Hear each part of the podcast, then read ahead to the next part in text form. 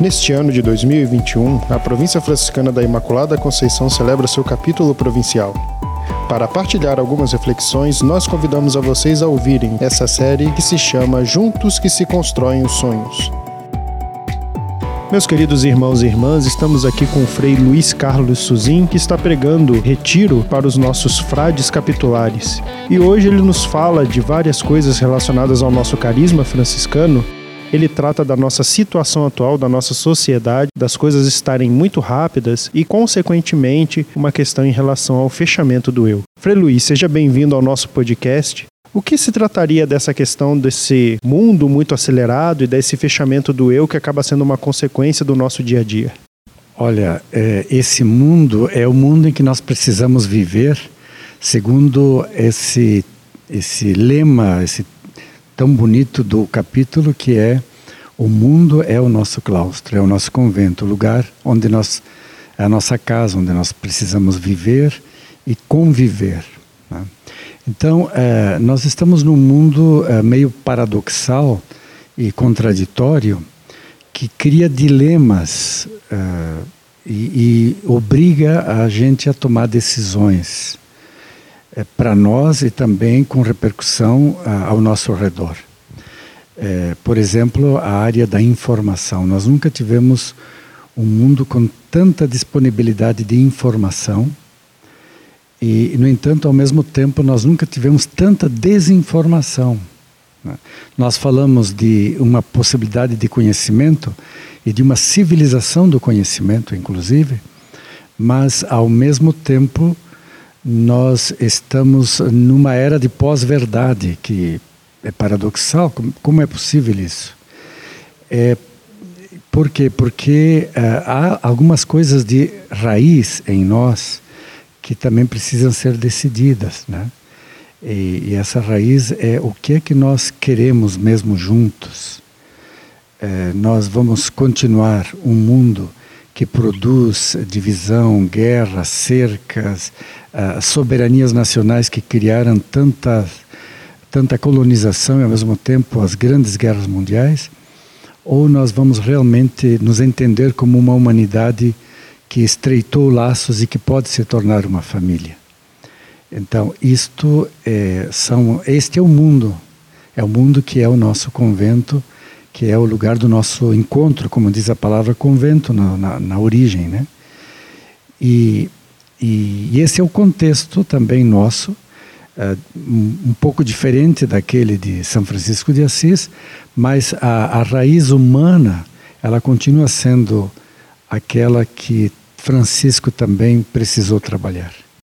É, Frei Luiz, a partir do que o senhor fala, dessa questão desses desafios contemporâneos da informação, desinformação, a própria questão da proposta franciscana, o nosso claustro é o mundo, e também do nosso lema, né? Juntos é que se constroem os sonhos.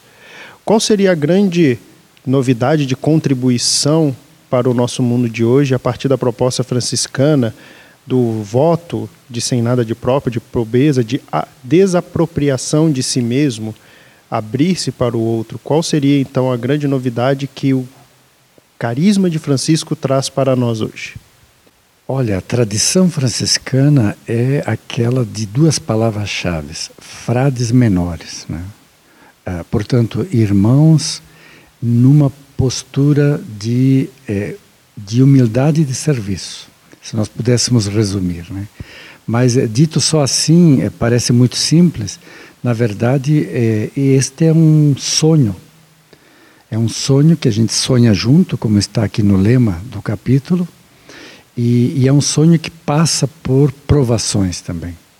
Uh, chegar a ser uma, uma, uma fraternidade onde, venha de onde vier, todos podem se tornar irmãos, isso significa, em primeiro lugar, antes mesmo da fraternidade, a gente se esvaziar da, uh, do, do, do, caminho contrário, que é o caminho que eu chamei aqui de desapropriação.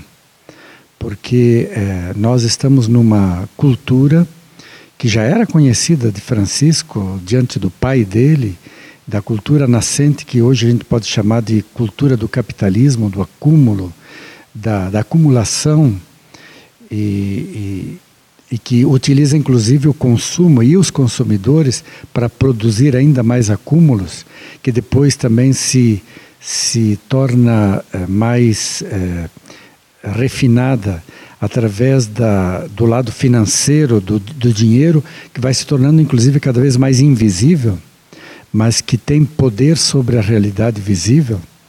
É, eu diria assim, quase como que o príncipe deste mundo, né? Um mundo que acaba se servindo e descartando a respeito dos outros. É, como inverter isso? Como tornar isso de novo uma, um mundo habitável, um mundo é, de irmãos reconciliados e, e, onde se reconhece como irmãos?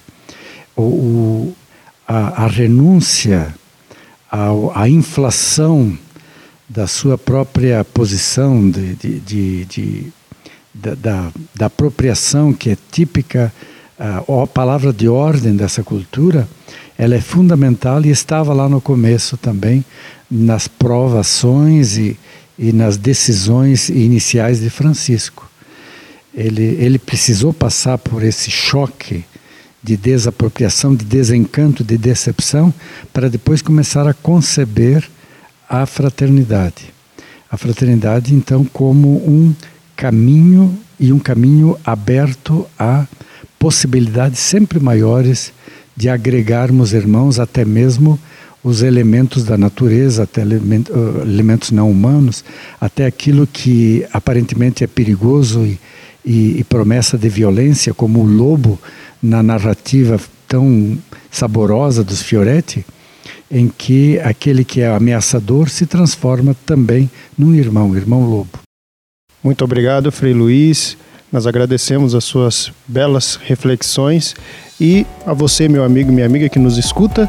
Até a próxima. Amanhã retornaremos com mais um podcast. Juntos é que se constroem os sonhos.